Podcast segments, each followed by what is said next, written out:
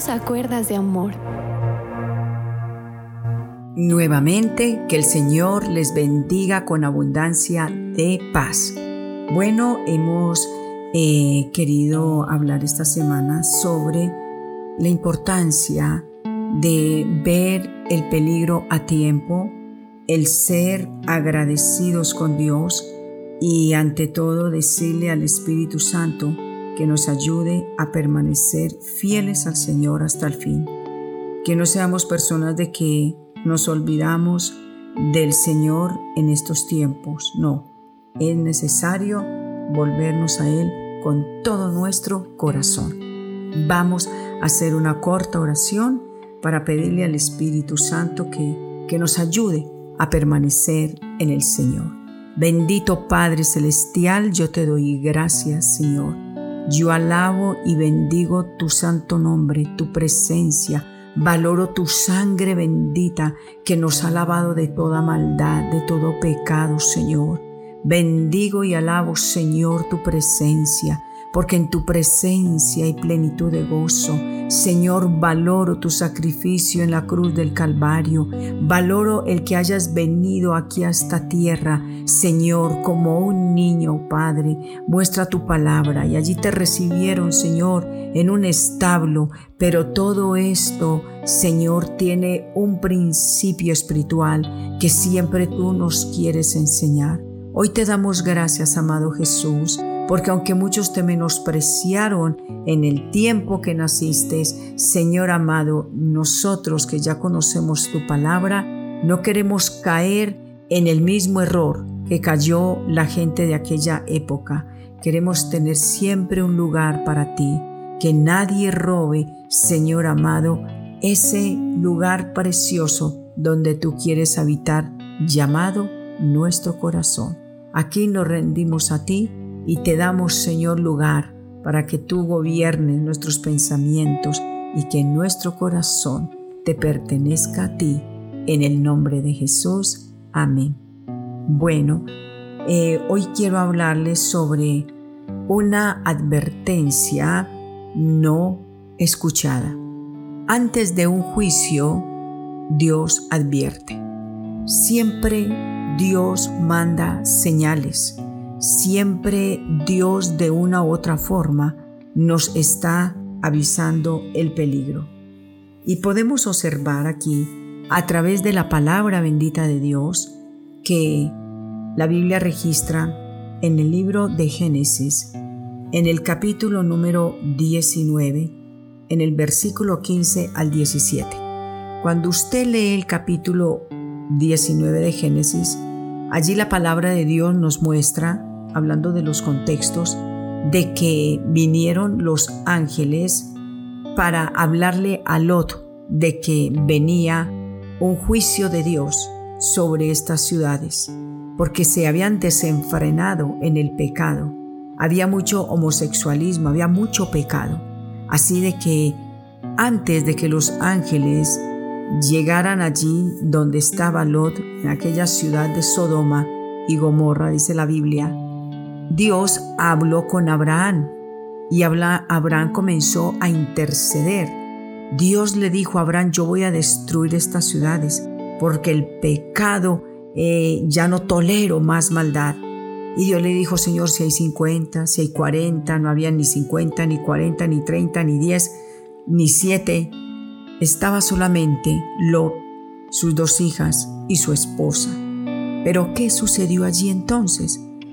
Una desobediencia es fatal. Diga conmigo, una desobediencia fatal. Sí. Dios manda a los ángeles y los ángeles llegan a la casa de Lot. Dios los manda a entrar sin saber que eran ángeles. Y luego que aquellos hombres vieron estos dos ángeles, claro, no como con alas, como usted piensa, sino dos personas normales, Dicen que estos hombres querían violar estos ángeles y Lot los escondió en su casa. Pero al otro día, al rayar el sol, los ángeles le dijeron a Lot, escapa por tu vida. Comencemos entonces, como dice aquí la palabra de Dios.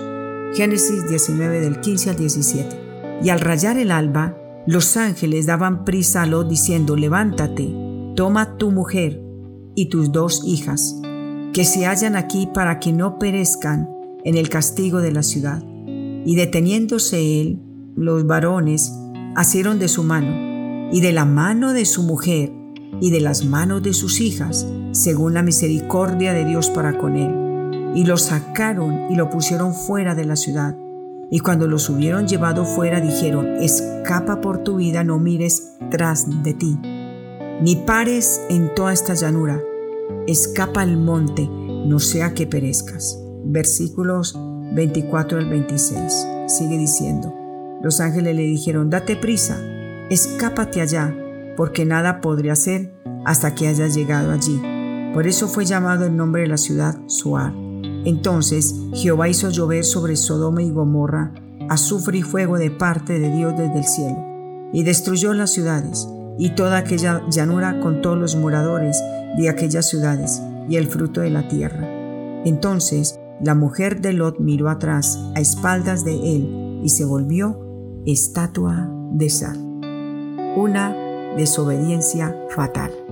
Aquí vemos cómo los ángeles tuvieron que forzar y sacar a Lot, a su esposa y a sus dos hijas.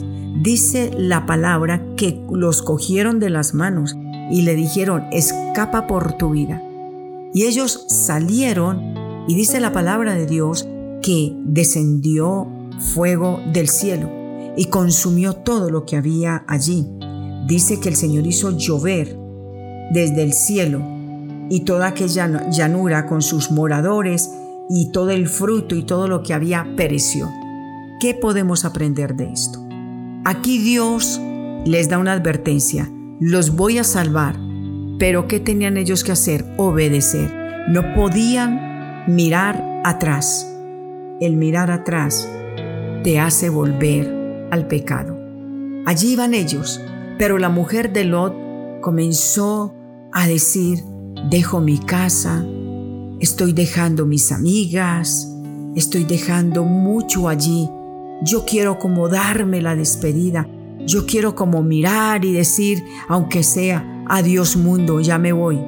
Pero la mujer sentía que estaba cayendo ese fuego, que todo se estaba consumiendo y aquella mujer tan insensata, digámoslo así, llega y mira atrás.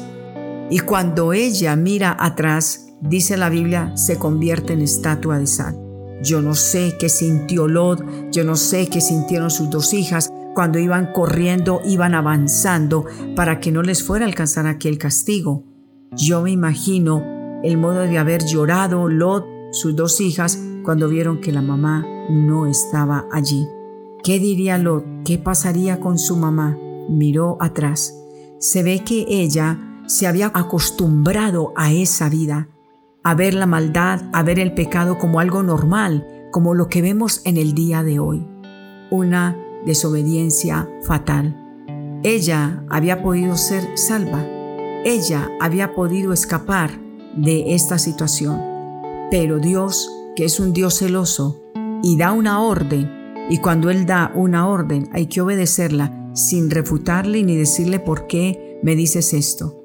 Y ella, como desafiando a Dios, porque esto se llama rebeldía, dijo, aunque Dios eh, nos dice que no miremos atrás, yo voy a ver la curiosidad, cómo está quedando esa ciudad en llamas, pues podían sentir el fuego, el azufre. ¿Cómo es posible que ella, en vez de decir gracias Señor porque nos prestas la vida, nos permites escapar después de que había multitud de multitudes en dos ciudades, Aquí había una familia piadosa. Aquí había un hombre temeroso que dice la Biblia que pregonaba cada día eh, esta situación. Dice que afligía su corazón viendo tanto pecado y viendo tanta maldad. Pero la mujer de Lot, ella se ve que era una mujer que se había acostumbrado a esa vida y dijo, qué triste irme de este lugar, ¿a dónde me irá a tocar ir? ¿Qué quiero decirte con esto? La palabra de Dios nos habla muy claro y cuando Dios da una orden tenemos que obedecerla. Hoy es día de tomar decisiones sabias, no mires atrás, no mires lo que va quedando en el mundo, son cenizas. Lo que va quedando en el mundo es destrucción.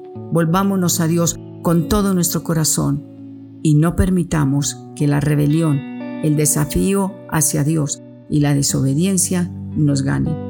Mis queridos oyentes, Dios me los bendiga y mañana continuamos. Un fuerte abrazo.